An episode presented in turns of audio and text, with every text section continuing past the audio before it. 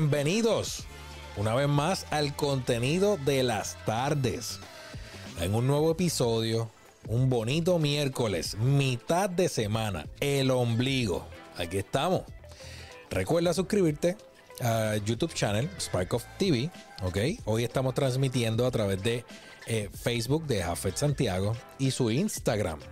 Porque este muchachito es multifacético. Así que ya sabes que solamente te suscribes, le das clic para que te lleguen todas las notificaciones. No solo del contenido de las tardes, sino de todo lo que vamos a estar trabajando y el negocio del entretenimiento, que es un podcast que rompe todos los esquemas.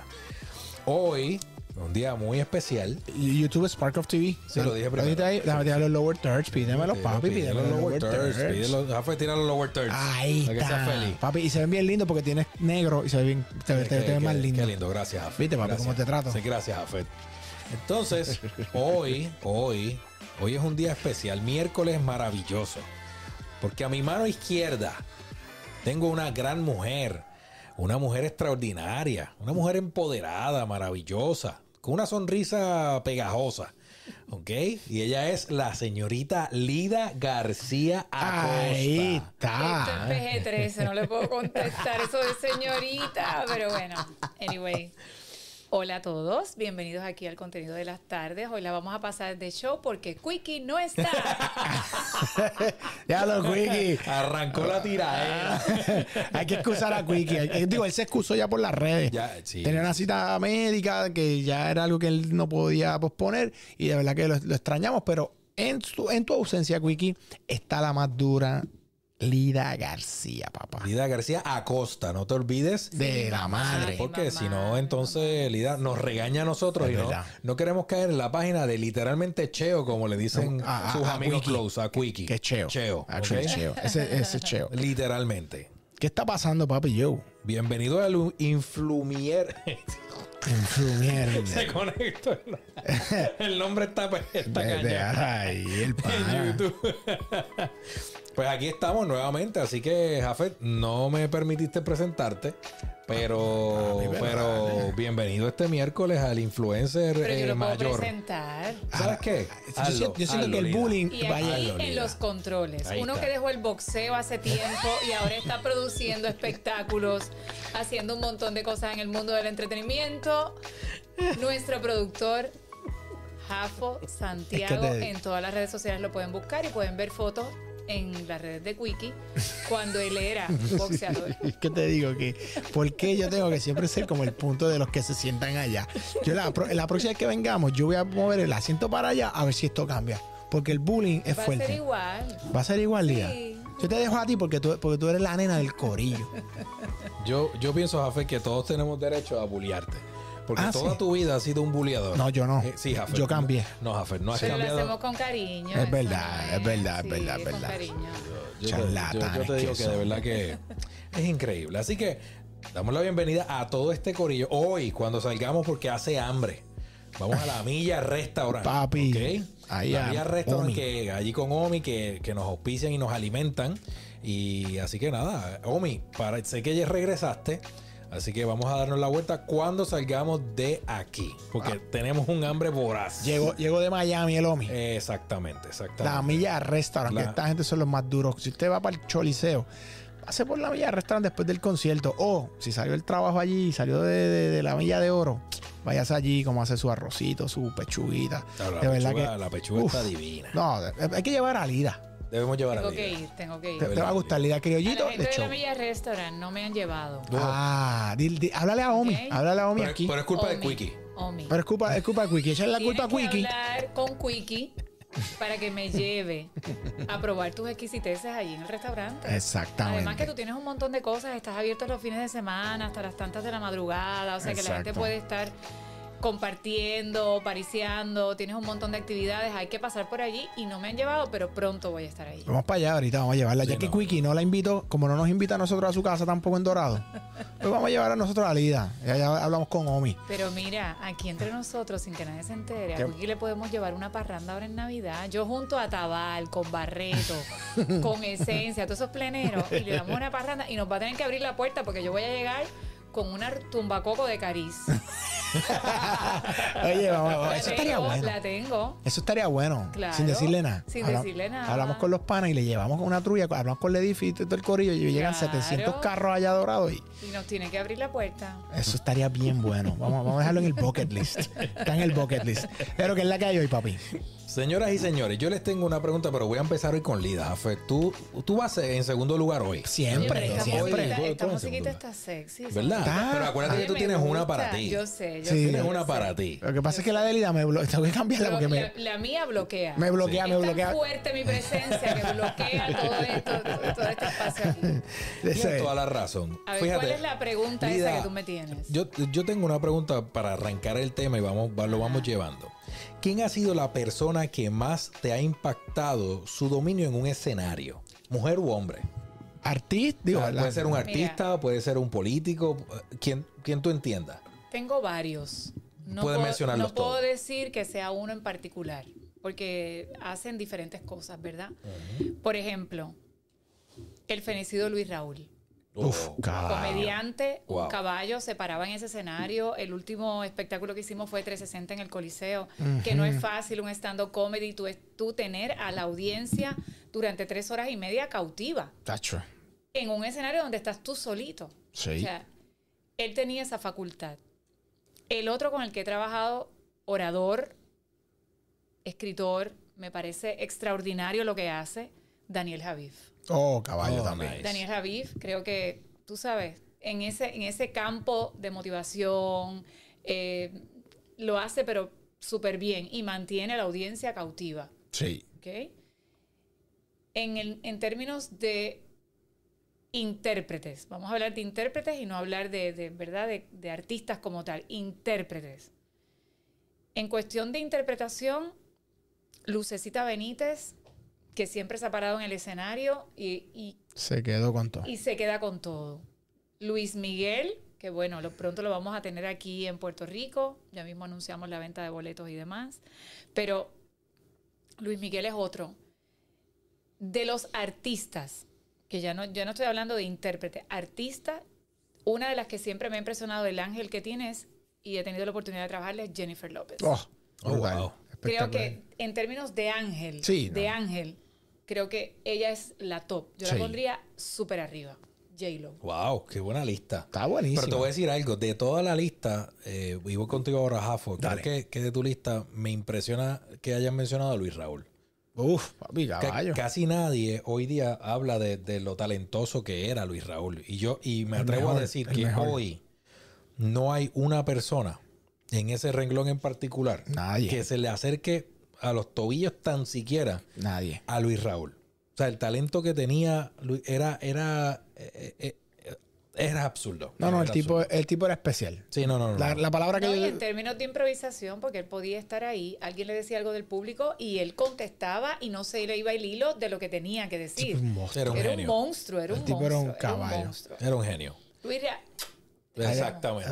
en el el, caso, en el caso tuyo, Jafet, ¿a quién tú escogerías? Puedes dividirlo en esos mismos renglones o puedes escoger uno, una persona overall que tú digas, mano, es que tú Pre- sabes. presencia escénica. Presencia escénica. Lo voy a dividir en categorías también, más o menos como sólido. Me gusta tu idea. Eh, empiezo por, el, por, lo- por los artistas. Yo pienso que Bono de YouTube Oh, es un nice. tipo que tiene una presencia que. ¿Sabes cuando, tú sabes cuando hay un artista? Yo, yo siempre digo que los artistas. ¿Verdad? Hemos estado en muchos after party en, donde hay muchos artistas. Y siempre hay un artista que es el artista dentro de los artistas. Claro. Bono, Es eso. donde llega, es, es Bono. ¿Sabes lo que te quiero decir? Todos los artistas dicen, oh, llegó Bono. Ok, yo digo que Bono es- para mí es uno de esos tipos. En la política, te puedo decir que para mí, como orador, yo creo que Barack Obama a mí me encantaba. Barack Obama espectacular. Eh, que conecte con la gente. Yo creo que Oprah Winfrey, mano, qué mujer más. No sé, tiene, tiene algo que nació para, para conectar. Oprah, yo creo que Oprah está allá arriba. Eh, Michael Jordan. Mano, Michael era un tipo que su. El tipo llegaba y es como que, mano, no. Está ahí Jordan, ¿entiendes? Es freaking Michael Jordan. No importa quién esté al lado. Es más, por ejemplo, Maradona. Maradona, en el.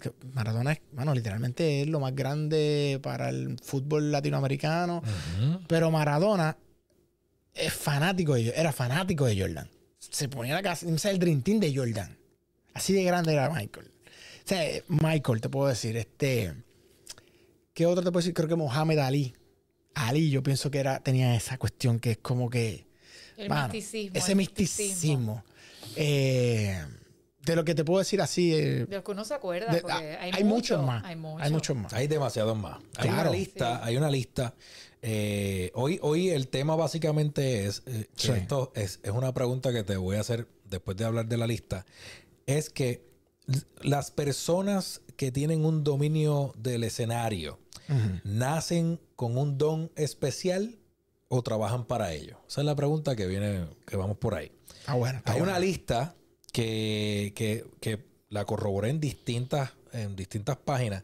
Irónicamente, se mantiene Se parece. con la misma cantidad de personas, eh, con los mismos nombres, Ok. y solamente se añaden Sí, que uno otra variación. o dos, tres máximo. Ok. Primero, Abraham Lincoln. ¿Ok? Eh, Churchill. Eh, Winston, Winston Churchill. Churchill. Sí, durísimo. Gandhi. Claro. John F. Kennedy. Sí. Nelson Mandela. Uf. Martin Luther King La Jr. bestia, papi. Ronald Reagan. Sí, dicen que tenía ese don. y Barack Obama. De Ronald Reagan yo aprendí con eh, el licenciado Fidel Osorio. Y ahí es que yo empiezo a escuchar, porque en en el caso mío, yo me dejo, yo, yo siempre, eh, obviamente, soy fanático de la, de la política y veo, ¿sabes? Me sentaba a ver y escuchar distintos discursos de distintos presidentes y, y- y políticos del mundo. Entonces, yo nunca había escuchado, senta- me había sentado a escuchar eh, pausadamente a Ronald Reagan. ¿Ves?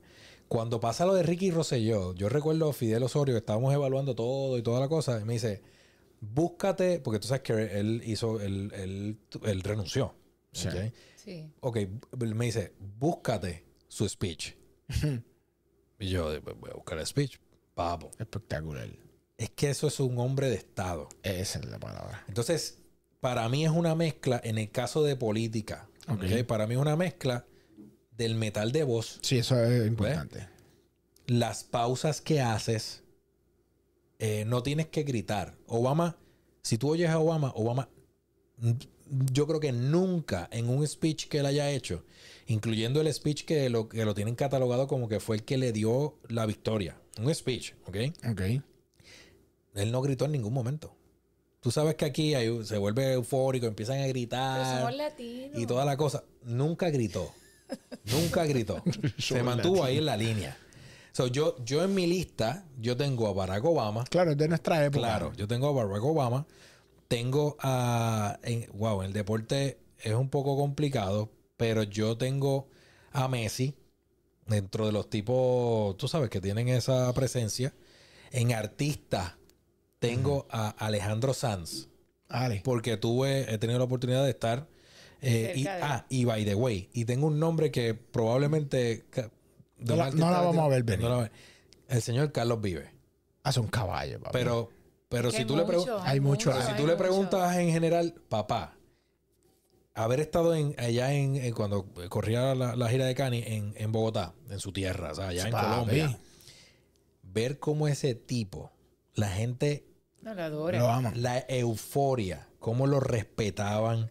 Qué lindo eso. El tipo, pero el tipo cuando llega, el tipo saludaba a todo el mundo. Papi, Tito Trinidad Style. No, no, no, no. O sea, y el tipo se paraba y era una, pero era una presencia, porque el tipo tiene una presencia sí, cañona. sí, sí. Y cuando habla con nosotros dice, ¿sabes que su primera esposa era eh, De Mayagüez. Exacto, Boricua. puertorriqueña. Tiene hijos boricua de Mayagüez. Yo lo veía cada rato cuando trabajaba en KB Pues, Toys, que era un niño. sabes, sabes que toda la banda era, era ¿sabes? Casi, ¿sabes? Mayagüez, Aguadilla, toda la cosa. Me Claro. muchacho, yo fui ayer, yo comía en tal sitio, en tal sitio, en tal sitio. Sí. Él se acuerda, obviamente, él, él me dice, mira, la mitad de, ¿sabes? Mi vida es Puerto Rico Claro, también. claro. Tú sabes.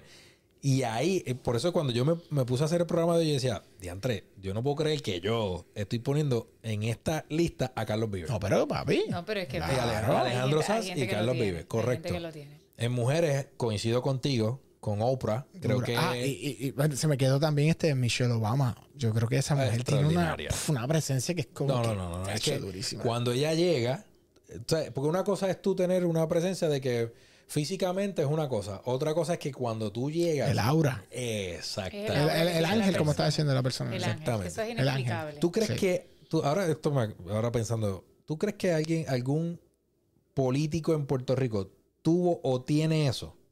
Claro. ¿O ha tenido eso? Claro. Sí, pero te Claro, dejo a Lida que tiene más claro. experiencia. ¿Quién tú crees? Menciona algunos Uno de nombres. los discursos más espectaculares lo hizo Pedro Albizu Campos. Oh, Oh, wow. O sea, no podemos obviar. O sea, no, no tenemos que hablar de las ideologías políticas. Claro, claro. nada. no, del- Esa gente de antes, Uf. distinto a los políticos de ahora, esa gente de antes se paraba sin nada escrito.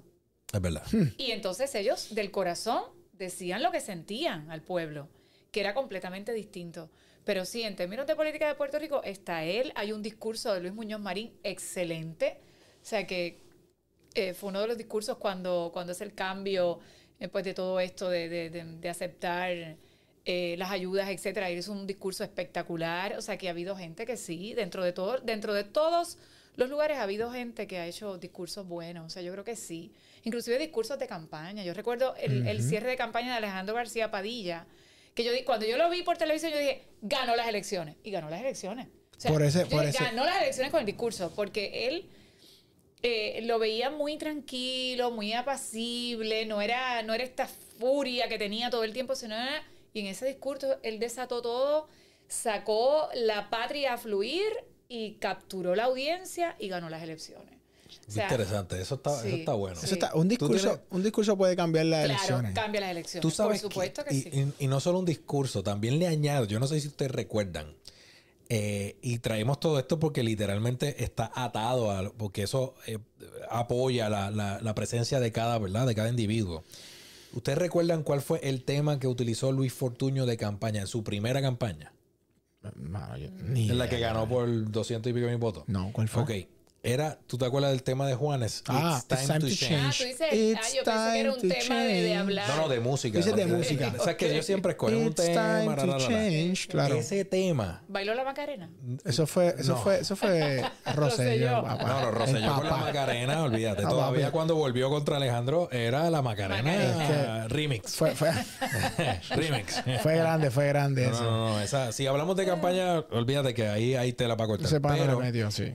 Lo que, lo que hizo un tema, que también cuando escuchas el, el- La, letra. la letra y escuchas el mensaje, te das cuenta que eh, ataron el parte, de- ¿sabes? Como que lo que dice el tema Claro. con el mensaje del candidato y ahí entonces digo, yo no, no digo que, que él haya tenido la mejor presencia escénica, pa- ¿sabes? De los últimos tiempos, no sé, como que no, no, no, no cree el Es que ha estado regu Sí, los últimos años, en términos Sí. de esa presencia, como digo, yo chamaquito me acuerdo de lo que, o sea, y, y vuelvo y digo, no tiene que ver con ideologías, como dice, sino, Sí. pero un Rosselló era un tipo que, que, que tra- tran- transmitía mucha Sí. pasión. Eh, Hernández Colón, que yo me acuerdo, transmitía Sí, mucha sí. pasión. Y eran tipos que, pues, Romero Barceló. Romero Barceló en su, a su estilo. Sí. y Don Luis era más Mira, pausado. aquí quiero hacer una pausa. Dale, Hay una persona que nos está viendo. ¿Quién? Ah, zumba. Que es uno de los grandes publicistas de este país, Sajo Ruiz. Sajo. Me acaba de textear Ah. un besito, Sajo. Dice, te estoy viendo por el contenido de las tardes. Sajo, Sajo. para- Te queremos, mi amor. Sajo estuvo aquí con nosotros en, el, en el negocio del entretenimiento. vi, el gran león. Sacho, el caballo, Sajo. El caballo, sí. Mira, papá, Digo, dice- decimos caballo, pero en realidad es Digo, león. él, gusta que él sabe, él que- lo queremos. Sabe, sí. De los duros, duros de Mira, el viejo dice, esa chica debería ser parte fija. Hay que traerla. ¿Quién, tu papá? Sí. Pero es que espérate un momento. O sea, yo, quiero, yo quiero que tú sepas algo. Desde que yo tuve la oportunidad que ustedes me dieron, que se las agradezco, de estar en el Summit. Ah, Tu papá es sí, mi sí, fan sí, number one. El único que tengo, pero es mi fan. No, por eso No, no, único no. que tengo. Sí. Pero es que él es Un fanático. a él, ay Dios. Sí. Eh, eh, él es fanático de, de, de, de, de la gente culta y que pueden Y que habla y que hablan bien. Sí, mi sí, papá sí, es un orador de siete, ¿sabes? Mi papá es un monstruo en eso. Te lo No, digo. de verdad que sí, papá te- y papá tiene un metal de oro. Sí, no, el un viejo. besito para No, él. sí, Gracias sí, por sí, ser sí. mi fan number one. Sí, sí, sí, sí, Tengo mi fan club, ¿viste? No, Ah. ¿Sabes qué? Vamos a hacer el fan club. Vamos a hacer el fan Sí, club un club, club. Vamos a hacer el fan Team Lida. Team Lida. Team Lida, me Team gusta, Lida. me gusta. Eso lo lo hablamos ahorita. Pues entonces te preguntaba ahorita, Lida, las personas que tienen ese dominio eh, escénico, ¿tú crees, verdad, por tu experiencia, nacen o hay unas características que nacen con ellas o es que simplemente las trabajan? Las dos cosas. Ok. O sea, Yo, yo concuerdo. Te voy a explicar. Hay personas que nacen con un ángel. Hay personas que eh, eh, que tú las ves, que era lo que tú decías ahorita, no tiene que ser cómo están vestidas, no tiene que ser, eh, apenas tienen maquillaje, eh, y tú las ves caminar por un lugar y todo el mundo tiene que voltear. Y no son las personas que dentro de los estándares de la belleza, ¿verdad?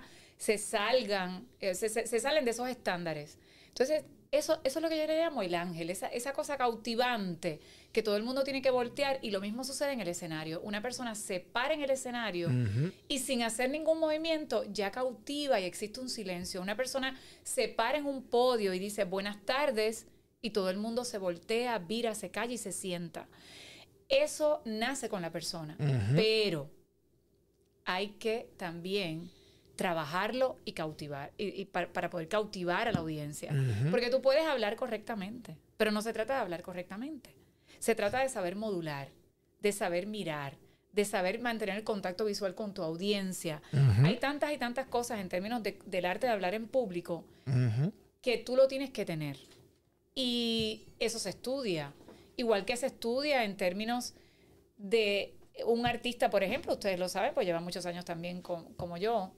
Cuando tú coges un artista y lo vas desarrollando, se estudian todos los pasos que tú le puedes dar para hacer que ese artista cautive más y su espectáculo quede más cerrado en términos de que la audiencia no se levante, no se vaya, porque es que, es que no siempre tú vas a tener un artista que está basado en éxitos. Hay artistas que son nuevos, Claro. que lo que tienen es un tema. Y cómo tú entonces transportas a la audiencia durante dos horas que dura ese espectáculo a que escuche el resto de los temas que son completamente nuevos para la audiencia, o sea, para el público. Entonces, yo creo que son las dos cosas. Ahora, las personas de las que estábamos hablando, yo creo que nacieron con un ángel. Sí, sí, sí. O sea, hay personas que nacen. O sea, cuando tú ves videos, por ejemplo, de Luis Miguel cuando pequeñito, cuando tenía cuatro años de edad, ya tú sabías que él... Una estrella. viendo- y él viendo videos de Frank Sinatra.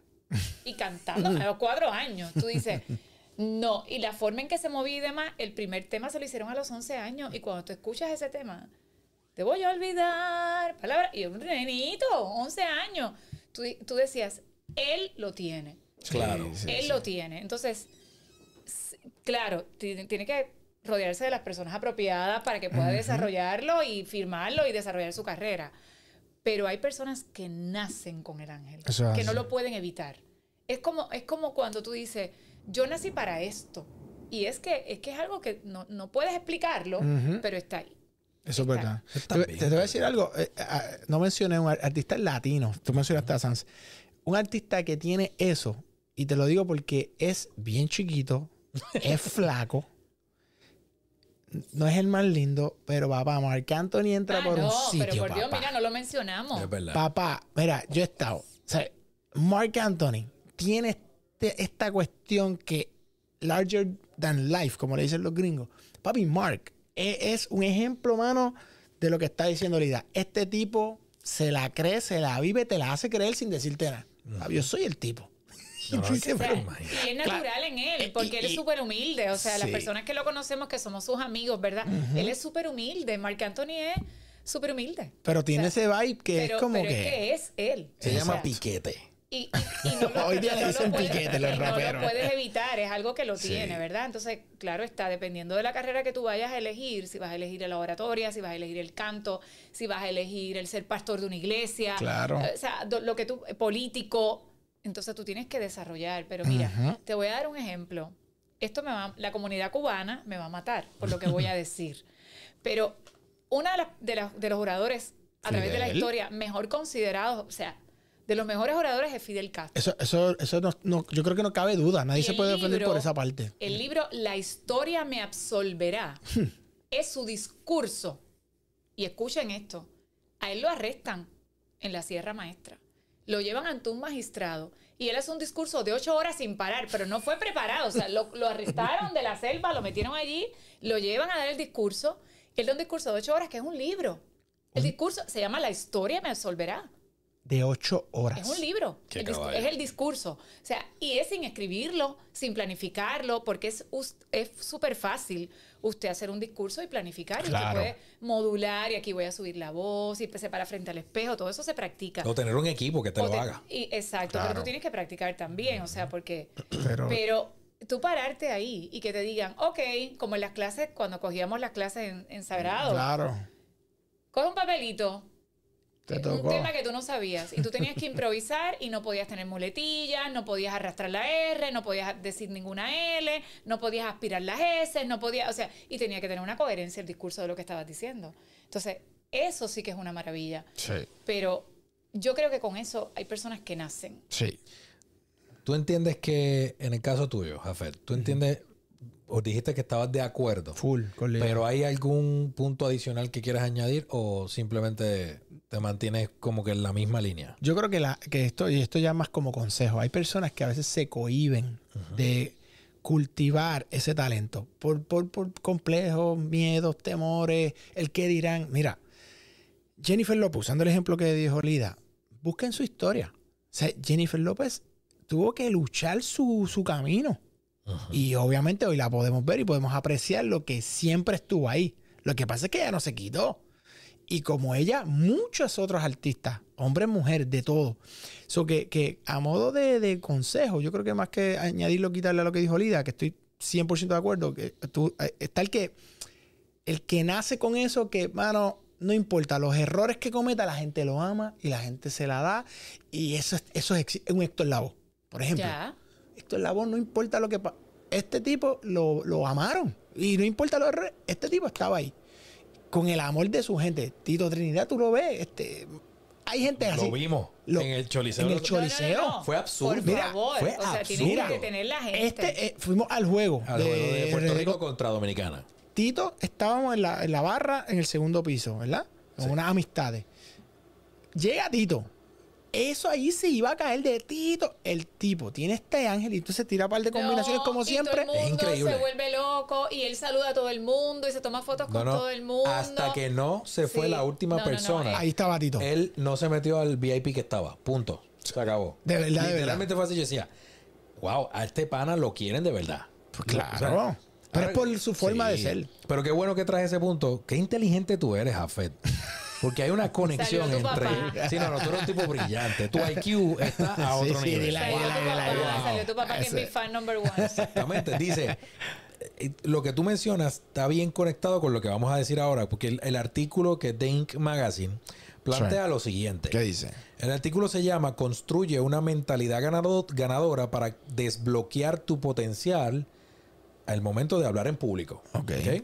Entonces dice, así como tocar un instrumento, hablar en público es una habilidad Claro.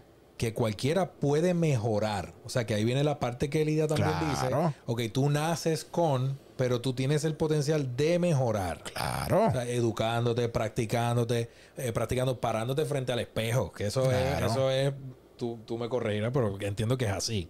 Tiene que ser así. Funciona. Exacto. Como cualquier músico o artista te dirá, la mejora requiere práctica dedicada y la mentalidad adecuada. Claro. Que ahí entra lo que tú mencionas de simplemente no tener como que... eh, No otra- cohibirte. Métele. ¿Verdad? Exacto. No te cohibas. Si lo quieres hacer, pues como que you can make it. Entonces, dice que o- otro punto dice, conoce la diferencia entre la mentalidad de crecimiento y la mentalidad fija. Eso está interesante. Esto lo, lo- lo trae una psicóloga dentro del artículo de la Universidad de Stanford. ¿Ok? Ok. Dice, eh, dice que eh, la psicóloga es reconocida por popularizar la idea de la mentalidad de crecimiento, una actitud esencial para lograr el éxito. Eso es verdad. Las personas con mentalidad fija creen que sus habilidades son inmutables. ¿Ves? Que, o sea, que, que es lo que tú estás diciendo, Claro. que se quedan ahí, que no pueden mejorar, etcétera, etcétera. Digo, hay gente que no quiere, hay gente que es conformista, ojo. Claro, claro. Y se sienten nos ayuda en lo que Claro. hacemos. En ese mismo renglón, la, la psicóloga dice, las personas con una mentalidad de crecimiento saben que pueden mejorar a través de la dedicación, el trabajo duro y el aprendizaje constante, que es lo que tú acabas de decir. Claro. Pero esta es la parte que más me interesó del, del- del- del artículo. Ella da unos ejemplos y ella dice, agregue la palabra todavía a tu diálogo interno. ¿Cómo así? Entonces ella dice, todavía no, estos son los, esto, uh, ¿verdad? Eh, Voy a tomar dos ejemplos. Todavía no he eliminado por completo mi ansiedad, pero sé que me sentiré más cómodo con el tiempo y la práctica. Muy bien. Porque la palabra todavía te da un... Sí, como que va a pasar. Eh, es- eh, Va progresivamente. Va progresivamente. El ejemplo número dos, ella dice... Para mí es como hablarme malo. Te lo juro. eh, para- a, a mí me ofende. Para mí es como que dime mejor cómo lo vamos a hacer, que vamos a buscarla. No te pongas un ceiling, no te pongas un techo. Yo pienso que es que la gente no sabe ni el propio potencial que tienen para encontrar soluciones. Y eso es, es- es el todavía no estoy donde. ¿Qué te está diciendo? No hay un techo sobre mí. Yo voy a llegar donde tengo que estar. Mano, eso es algo que en el vocabulario. Yo me acuerdo que mi mamá o mi papá me regalaron un libro hace. Cuando yo era un. Podía tener. Pibe, un pibe. 13, 14 años. Lo que dices, recibes. Don Gossett era el autor. Lo que dices, recibes. Y yo desde chamaquito dije, ¿sabes qué? Tacho, yo sé, yo, yo empecé a ver cómo yo hablaba. Y, y es, es real. Entonces, pues te acostumbras a leer y a leer esas cosas. Y cuando ves a alguien que no habla tu mismo idioma, dicen, con este no voy a janguear. No es que quiera hacer un. No, no es que no, no, no hablamos el mismo idioma. No voy a estar ahí cerca. No quiero estar en ese Sí, ahí agota la energía. No, full, no, papi. Mira, en ese renglón en particular, yo sé que has trabajado con artistas y con un montón de, de personas. ¿Ha habido un caso extremadamente difícil que choque con esto que Jafet acaba de mencionar? Que la persona tiene un potencial increíble, pero su delivery es bien negativo. Uf, O, fue bien negativo. sin mencionar, no, Sin ella- mencionar el nombre, ella es veterana. ética, por ética, No lo va a mencionar, Yo no puedo, exacto, yo no puedo exacto. mencionar nombres, pero Sí. sí. Eh, ¿Y cómo lo manejaste? desde, desde, desde siempre, yo soy una persona, el que me conoce, ¿verdad? Soy una persona bien positiva. Me gusta estarme riendo, compartiendo. O sea, a mí me gusta pasarla bien, pero dentro de mi trabajo me gusta, soy bien exigente. Súper exigente, súper ética. O sea, no me gusta hacer otras cosas que no sean así. Por lo general, cuando llega este tipo de personas, que tú intentas, ¿verdad? Proponerle unos cambios y la persona no acepta, yo me tengo que retirar, no puede ser más mi cliente. De acuerdo. Porque va contra mi propia ética de yo de poder manejar lo que son las relaciones públicas y lo que yo trabajo realmente. O sea, yo no, yo no, eh, la vida me ha dado a demostrar que uno no puede trabajar por el dinero. Ujú. Uno tiene que trabajar por lo que hablamos, por el éxito, las metas. Y usted no va a ser exitoso si se une a personas que no quieran hacer los debidos cambios que son los correspondientes para que su carrera fluya. Ujú. Así que cuando eso sucede, simplemente hay un retiro y ya no están más. Pero me ha pasado en múltiples ocasiones, por las razones que sea. Eh, vestimenta, peso, forma de hablar, porque todo esto tiene que ver con la proyección de acuerdo a lo que usted va a desarrollarse, ¿verdad? Tipo de música, tema para escoger el sencillo para salir, porque uno tiene más experiencia, a veces uno dice, no, este es el sencillo que tiene que salir por esto, esto y esto, y la persona se enfrasca en el otro, y uno lo intenta y no pasó nada, pues te lo dije, porque, o sea, Y, y yo le añado a eso también la ética de trabajo. Hay gente que puede tener todo eso otro, pero su ética de trabajo está bien por debajo de lo que requiere para llegar de nivel A a nivel Exactamente. B. Y entonces sí, sí me ha pasado, pero ya tengo la oportunidad. Soy una persona bien energética. O sea, a mí me gusta trabajar con personas que me dan buena energía. A mí también. Si yo me reúno con un cliente y no me da buena energía, no acepto el proyecto. Muy- yo- yo- Eso para que sepan todos los que me quieran llamar, etcétera. tienen que tener buenas energías, tienen que ser positivos, porque mire, señores, la vida es muy corta. sí. Y ya yo viví más de la mitad de lo que me tocaba vivir.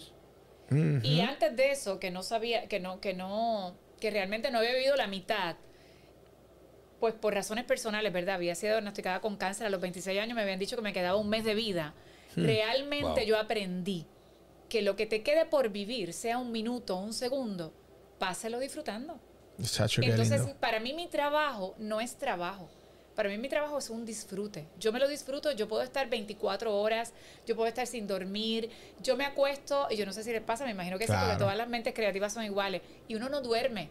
Uno está soñando con la conferencia que voy a hacer mañana, con la gira de conciertos de no sé qué, y se te ocurre una idea y te levantas y la notas, se te fue el sueño. o sea, eso me pasa constantemente porque no puedo evitar que la musa esté todo el tiempo entrando. De acuerdo. Así que si usted me va a llamar, tiene que ser una persona positiva. Eso- es que todos somos, todas personas, todos emiten unas vibraciones. Sí, eso, eso es una sí, realidad. sí, sí. Y tú sabes cuando no cliquea. Entonces es ah, como trabarte un. Así que yo, yo es algo que he ido aprendiendo con los años y no por el dinero uno tiene que No, trabajar y, jamás, y, y yo hasta a veces me, me pasa. Yo- no, yo no, soy- no firmo agreements este, No, es que no, es que no, no, no, hace sentido. Eso es horrible. Yo, horrible, soy, yo un poco más como lo aprendí en camino, porque eh, Jafet siempre. Eres el más chiquito del grupo. sí, Jafet Claro, usted- yo le llevo seis años a él Sí. para que para que tú Ah. Es sepas. chiquito, pero no Sí. parece de la edad que tiene. No, o sea, no, no, estoy se- hablando del físico. No, no, no. Estoy hablando del nivel de madurez, la mentalidad Sí. que tú tienes es Bueno, otra. la realidad es que eso es porque me crié con gente mayor. O sea, Jafet me lleva seis años y, y su núcleo de amigos. Son su- viejito. No, exacto. Pero un viejito buena- en buena Sí, onda, lo digo en buena onda, no lo digo en mala onda. Voy a decir un refrán, pero estamos tan serios que no voy a desviar No. mi tema. No, no. No, pero eso, oye, eso viene. la- hay personas que me han preguntado y es por eso, porque tenemos, Jafet y yo, aunque nos llevamos seis años, compartimos casi la misma, Sí. el mismo grupo de amistades. Y yo tengo relación todavía hoy con bien pocas personas de mi clase, ¿verdad? De, por llamarlo, ¿verdad? De mi clase graduanda, honestly. O sea que eso pasa. Entonces, Jafo, te iba a preguntar, ¿cómo te ha pasado alguna vez que de repente tú has tenido que, ya sea en una reunión, ¿verdad? De esas que tú has tenido como que con, con gente súper importante eh, o en público en general, que te hayas ido como que medio en blanco, como que, ¿cómo manejaste ese momento? ¿Tienes alguno en particular? Tiene Me- que haber. Medio en blanco. Sí, como que te, te friqueaste un poco o tú simplemente abriste el micrófono y dale por ahí. Bueno, en en una eh, que, eh, eh, que eh, Topi Mameri, Que en paz este, descanse. que en paz descanse, Sí. Topi, Topi, yo recuerdo que cuando yo estaba empezando, te estoy hablando del año 2000, 2006, año 2006, yo me gradué en el 2005 de Sagrado, año 2006, pues yo estaba haciendo unas cosas, ¿no? Unos, unos eventos y estaba empezando, entonces yo quería producir eventos pues, más grandes. Claro. Y empecé a hacer una- unas cosas y yo quería una reunión con, con, con SBS porque yo quería pro- proponerle, eh, producirle los eventos a SBS porque Claro. estaba Angelo en Kaku, eh, eh, Uno Radio tenía JS Power Promotions y entonces eh, todavía no estaba SBS Entertainment. Entonces yo, yo tenía un, un amigo, Félix Bonet, y yo le digo a, a Felo, mira, Felo, antes de Felo, no, perdóname, antes, sí, a Félix eh, empecé a decirle, mira, Felo, este, yo quisiera presentarle. Y Felo me dice, mira, viene algo que se llama SBS Entertainment. Si tú quieres, yo te puedo conseguir una reunión. Pero eso viene por ahí y yo dudo que esa idea en particular vaya a correr porque las locales la corre aquí el Día Nacional XYZ. Y este, pero te vamos a dar la mano ahí. Entonces ahí también estaba otro pana mío que es Yamil, que es hoy Claro. el día el, el VP de ventas de Tele 11, Sí. que era el, el- el- Tremendo tipo, vaya. mi pana llamo. Y llamo, me dice, me consigue creo que la, la, la, la, cita. La realidad del caso es que cuando yo me reúno con Topi por primera vez, yo obviamente era un rookie. Topi, eh, Topi era Topi. y literalmente yo me acuerdo que yo, yo me reuní con, con mi mentor, el profesor Romaguera, doctor en, en, bueno, en empresarismo, un caballo del Colegio de Mayagüez, un- un- una bestia. Y yo, profe, tengo esta reunión, pa, y él, ah, vas a hacer esto, qué sé yo, y, y fui bastante sharp, pero tú puedes creer que estás sharp hasta que estás con un tipo como Toby. Hacho, yo le presento, mi, le hago mi presentación a Toby de lo que yo que- que quería hacer. Papi, este tipo, papi, Ricardo Montaner, yo No, blandita. olvídate, O sea, él había- él era- era un bola del mundo. Papi, este era- entonces, este es el flow. Eh, Entonces, tú- los que estudiamos comunicaciones sabemos el body language. Este tipo está así. En otras palabras, ¿qué Avanza. diablos hago yo aquí escuchando a este tipo? Pero bueno, estoy así. La cuestión es que yo después que le presento a la mía, tengo poco tiempo, pues estaba así, apurado, pa, y era así, ¿no? Yo veo que nada de lo que le dije le importó. Nada. Pff, Yo sabía, este tipo. La cuestión es que él me dice, ¿cómo te ayudo? ¿Sabes? ¿Qué tú quieres?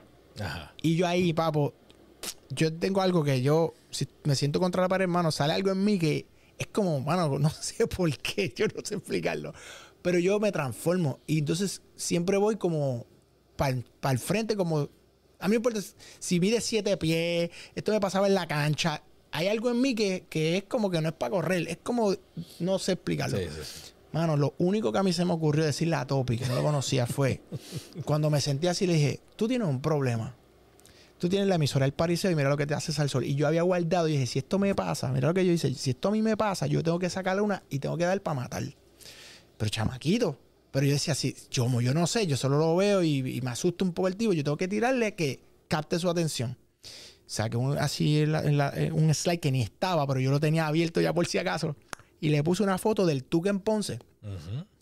Que, está, que Funky y Coyote hacían así, estaba todo el tuque lleno, lleno, lleno. Papo, y como yo vi, le- tú tienes un problema de posicionamiento. Tú tienes la emisora del Pariseo, pero tu competidor hace esto. Papá, este tipo ahí estaba así, ¿verdad? Y hizo. Cambió. Ya. y me dijo, ¿cómo resuelvo ese problema? Déjame hacerte una presentación. Y ya ahí, Captaste su atención. y me dijo, yo le dije, dame, yo no me acuerdo cuánto tiempo le dije, no recuerdo. Dame tantas semanas que yo te voy a hacer una presentación. Fine, te espero. Pan, se va. Y yo ahí, ok, estaba, estuve co- cogiendo una chiva, pam, pam, pam, pam, pam, pero di un puño y, y Eh, y salí parado. Oscar. Oscar de la olla. La cuestión es que entonces yo, cuando voy a presentar, pues yo, yo, voy a- yo quiero ir a matar. Claro. Pues yo me llevé, yo dije, si me hacen preguntas bien técnicas, pues yo me llevé al tipo de tarima, me llevé al tipo de luces, me llevé al corillo. Y éramos como, como cuatro o cinco, yo no me acuerdo. Papi, pero yo no, lo que yo no sabía era que cuando yo fui a SBS, Tommy tenía 15 personas allí en el conference y yo. Él pensó como tú. Él se fue peor. Él dijo, todo el mundo va a hacerle preguntas a este chamaquito. Exacto. Pero yo fui tan ready en esa presentación que algo que te quita el miedo es cuando tú estás seguro de lo que estás haciendo. El miedo le da a las personas cuando desconocen. Claro. Pero cuando tú estás ready, tú no tienes miedo. Pues yo fui tan y tan y tan seguro de mi presentación que no había nada que se me escapara. Que dije, yo, yo sé que esta gente, aunque no me den el guiso, estos tipos van a saber que yo sé de este negocio. Cacho, yo presento ahí, pam, pam, pam, pam. Y había unas, había intereses ahí de personas que po- era yo pisarle un callo, que salieron pan, y tan, tan, bueno, toma, y dame. Y Topi ahí, recuerdo que me dijo, eh, yo no sé si te puedo dar el negocio, pero usted tiene mi respeto. Vamos a trabajar juntos. Y me dio la mano, se fue todo el mundo y me dijo, usted, usted tiene mi respeto. Y se fue. Y yo, no me dio el guiso. Un año después, pasa algo. Tom, una jugada que él se quedó y le, le, le- le cedió los derechos de producir a, a- a un medio. Y cogió unos auspicios él y los vendedores se quedaron medios pillados. Y ahí mi amigo Yamil, que fue el que me había ayudado, dijo, no, nosotros vamos a producir. Y dice, tú no puedes producir, tú estás aquí. No, yo tengo un tipo que va a producir esto. ¿Quién? Café. Ah, pues dale, háblate con él, pero este es el negocio. Y ahí me llamó Yamil. Jafo, la justa, yo me acababa de... No, me casaba en dos semanas. Ay, Yo me acuerdo mío, de esta historia. Yo me ca- Esta es la mejor parte de Yo la me historia. casaba en dos semanas. Las justas son en abril. Yo me casaba el 14 de De abril. abril. Las justas eran el 21, 19, 20, 21 de abril. Y me llama, llamo como dos semanas, no, como tres semanas antes de, de la fecha de la justa. Y yo con mi boda, todo cuadrado. Y mi crucero. Y me llama, me dice, mira, Jafo, esto es lo que está pasando. Yo le dije a Topi esto y le dije que tú eras el que lo iba a producir. Y yo, me dijo, pero que tenemos que decir todos los chavos nosotros sin el auspicio de esta cerveza. Y yo, ya lo llamo, esa es la que va a dar los chavos, esa es la que da los chavos ahora mismo. Papo, dime si. Y le dije, mañana te llamo. Entonces, cuadré hice dos llamadas a las 9 de la mañana. Tenía parte del presupuesto que ya yo. y Yo sabía que estaba como un 50, 60%. Y dije, papi, vamos. y dije, vamos. Pero te faltó que dijera una llamada. Eh, Antes de llegar ahí, llamaste a tu baby. ah, mi esposa, no, tiempo, tiempo. Claro, No, no, claro. ese- ese No, punto no, no, vital. no, no, mi esposa estaba conmigo. Pues trabajamos en la oficina. Y yo le digo a mi esposa, baby, lo hacemos. Y ella me dice, vamos. Le dije, pues sabes que se pospone Qué el, bueno. el de esto, se pospone el, el crucero. Vamos, me dice Melissa. Papi, vamos para allá, lo vamos a hacer. La cuestión es que nosotros estamos corriendo, pero a todo Boda tren, y boda. justas. Justa, entonces ese era, estaba calle 13, Héctor el Fader, Tito el Bambino, eran tres días, acuérdate que antes las justas eran jueves, viernes y sábado, Sí. pero tú tienes que estar una semana montando. Y era la tarima más Y importante. era la tarima Claro. más grande. Esto es 2007. La cuestión es que yo estaba eh, produciendo cosas para, para esa marca de cerveza y yo le había presentado hacer cosas grandes. Y ellos, como yo era más chamaquito, no se atrevían a darme eventos grandes. Pero acá entré por la cocina. Por el Y- vaqueo, y esa- el vaqueo Y esa, esa marca había hecho el, el- el negocio con ellos, pero cuando de momento me ven a mí que sí que estoy produciendo, dicen, pero ¿qué tú haces aquí? No es que hice un deal acá y yo soy el productor. Cuando sacaban esas primeras justas, toda la gente, me- me- nunca se me olvida, vino Santos, uno de, los, de la gente de Besoara, me dice, todo el mundo tenía duda que el chamaquito, porque era un cham- si tú ves esa foto, tú me vas a ver un nene, que esto le, que las mangas le quedaban grandes. Dijeron, tranquilo que las próximas son tuyas. Chacho, se acabaron y me llamaron los jefes de marketing. Mira, mano, esto nunca había corrido así. El año que viene son tuyas completas, mano. Pam, pam, pam. Y todo el presupuesto ahora era mío. Y el otro año todo el presupuesto era mío. Pero te digo cosas de cuando tú no te puedes asustar y le tienes que meter, porque tú sabes lo que tú eres aquí. Para que la gente no lo sabe. ¿Entiendes? La gente puede pensar que, que, que tú eres bueno, pero no saben. Tú tienes que, pues, mano, aquí hay, aquí hay un cliff. ¿Te zumba o te quedas aquí seguro? Papo, te tienes que tirar. Exacto. El paracaídas espera que abra. Métele. Si no pasa eso, para que, son, para que son las cosas. Si yo no llego a hacer eso, las promociones las corría GFR Media de un montón de cosas. ¿Qué pasó ahí? Gilberto Ramos, mi gran amigo, Jorge Carvajal, me vieron. Vieron la producción. Pero mira, queremos hablar contigo. Nos reunimos. Después los burner ups de primera hora eran sociedad con Sparkoff, los festivales playeros, tres años corridos por múltiples playas, todo, Tego, toda esa gente. ¿Y qué pasó en 2009? Te estoy hablando de 2007, 2008, 2009. ¿Qué pasó en el 2009? Yo me invento el Mojanola, Ujú. posiblemente uno de los eventos más importantes de verano con. Germán Dávila. Y Germán, que yo le enseñé, lo que hice con Justa, lo que hice con GFR, lo que hice con el otro. Pero para que usted vea como un punto A, punto B, te va conectando y lo que tú no puedes tener es miedo. Ah, que te puede guayar, claro que te puede guayar. Que a lo mejor no te sale, claro que sí. Mira, nosotros, esto no era nuestro negocio. Yo, yo, yo estoy bien, tengo un, un- un círculo de personas bien serias. Pero a mí no me importa. Y dije, mano, ¿qué puede pasar? No- No hay nada. Hay que atreverse. Te- tenemos que atrevernos. Hay que atreverse. De esta, de esta historia, de esta historia, por tu expertise, a ver si estamos en la misma página. ¿Tú crees que el éxito que tuvo Jafet ahí se debe a la seguridad con la que se proyectó en ese momento con Topi Mameri?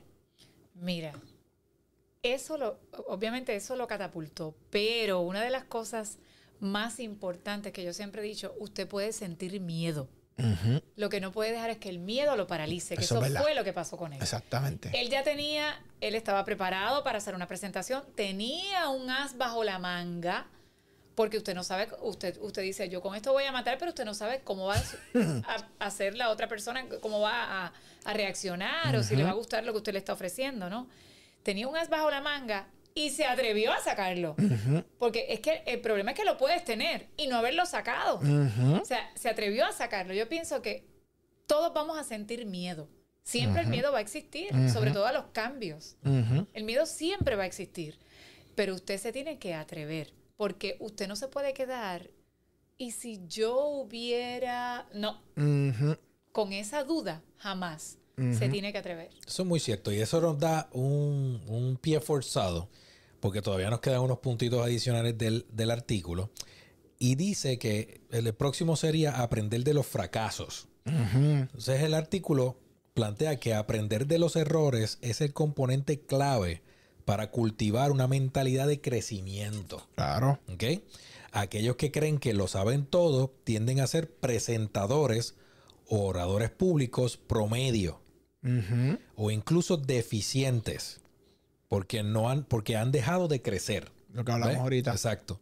Ahora, si tienes una mentalidad de crecimiento, el fracaso no es una señal de incompetencia, es una oportunidad de aprendizaje. Y, y algo que, que Ray Dalio, el, Sí, hedge- sí. el fundador del hedge fund, más, hedge fund más grande del mundo, Bridgewater House, Bridgewater Associates, Ray Dalio dice que él, en un momento dado en los lo- early 90s, él era un tipo bien prepotente. Y él hizo una proyección y dio un palo y se hizo bien famoso en Wall Street. De momento hizo otra pro- proyección con un fronte cañón y se estrelló de que perdió todos los millones de su gente. Y esa lección de vida le enseñó a ser humilde.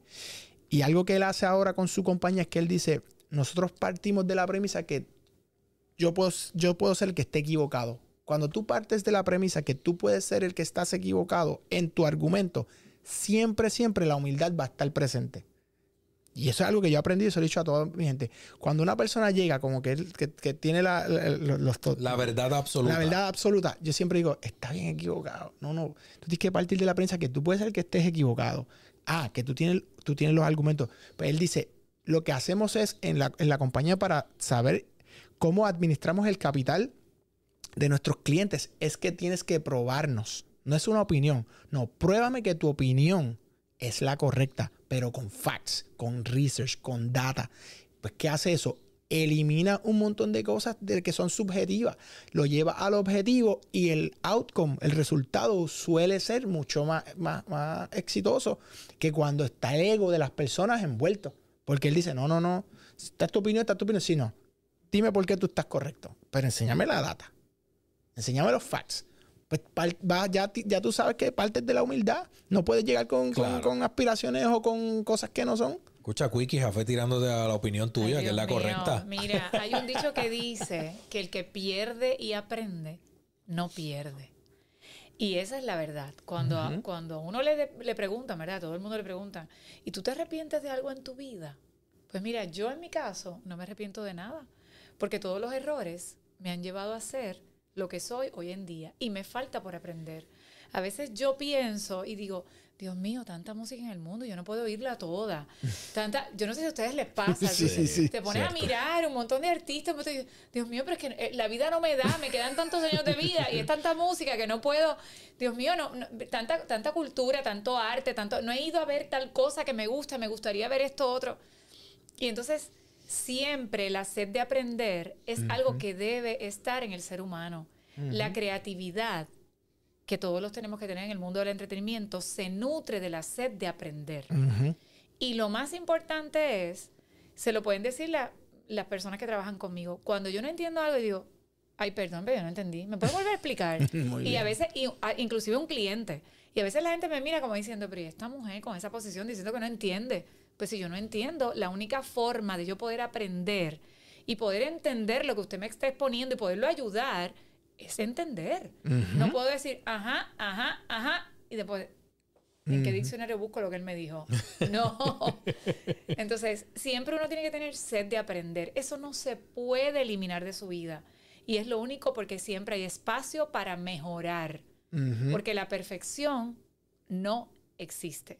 Y si usted va a buscar la razón, lo siento, pero ya la compré y no nadie más la quiere.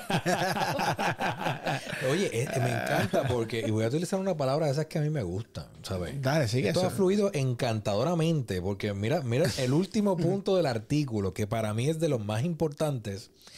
Dice, y está bien atado a lo que estamos aquí hablando, para ir cerrando, dice, abierto a la retro- retroalimentación y o feedback. Claro. ¿Ok? O sea que la clave es solicitar retro- retroalimentación sobre tus habilidades, en el caso de que estés dando una presentación o algo, y tomar medidas para mejorar en cada oportunidad. Por ejemplo, pide a tus colegas o amigos que vean tu propuesta, en el caso de una presentación, eh, antes de entregarla o enviarla para que te den su feedback. Claro. ¿Ok? Y eso da el paso a que entonces uno pueda aprender y tener la apertura de, de- y con la humildad que tú estabas mencionando, de Claro. contra. Y si yo, y si yo escribí algo, algo mal, Ujú. y dice, Jafé me ha enviado unos correos antes de enviarlo, me dice, hermano, chequeale esto, ¿qué tú crees del tono? Yo le doy las los comunicados a las chicas de la oficina para que le den un- una ojeada. Sí. Porque hay momentos en que yo estoy, escribe, que te escribe, escribe, te- Sí. y, y- y obviamente te, te saturas y tú Claro. puedes ser muy buena, pero siempre tiene que haber alguien de revisión. Ustedes que son mis clientes, yo no les envío los comunicados para que revisen. Eso es así y O sea, pide aprobación. Siempre y pido aprobación y cuando hay cambios se cambian y punto. Yo no puedo decir, no, es que tú quieres cambiarle eso y entonces eso no debe ser que se cambie. No, se hacen los cambios pertinentes y necesarios porque otra de las cosas es que nosotros tenemos que aprender a trabajar en equipo. Independientemente de que sea la propuesta, por ejemplo, el caso de Jafet, Jafet fue a llevarle una propuesta a nuestro amigo Topi Mameri que en paz descanse, pero Jafet sabía que él no iba a trabajar solito y la segunda vez que fue con el equipo de trabajo. todo el corillo, claro. Por lo tanto, es bien importante que usted entienda que en la vida no lo hace solo. No. Siempre va a tener que trabajar en equipo porque lo que usted presente, esa compañera va a presentar un equipo para trabajar con él. Así que es sumamente importante que ese equipo esté alineado y que usted, independientemente del espacio que ocupe, ¿verdad?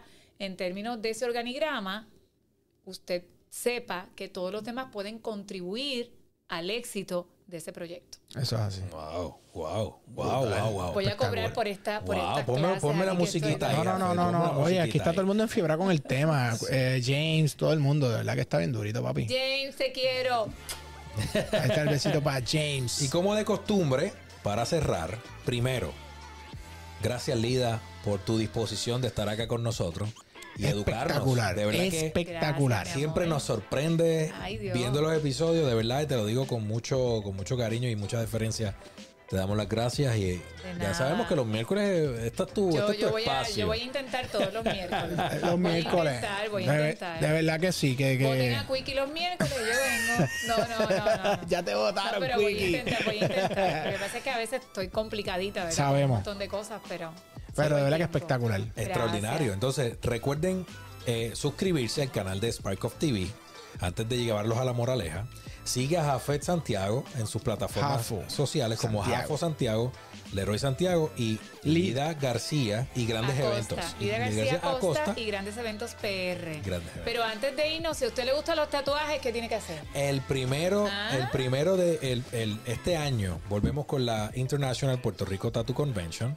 El 1, 2 y 3 de diciembre en el Centro de Convenciones de Puerto Rico.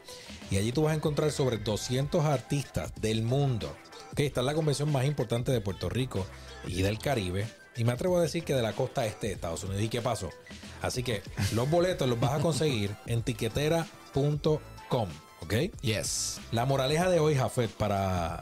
eh, Va, papi, tú sabes, tipo de la moraleja. La moraleja es: después de que usted haya escuchado con detenimiento este episodio y medite en lo que aquí hablamos, es la siguiente: tu mentalidad te frenará o te impulsará más alto.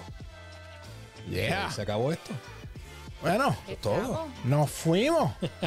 Nos fuimos, vamos allá.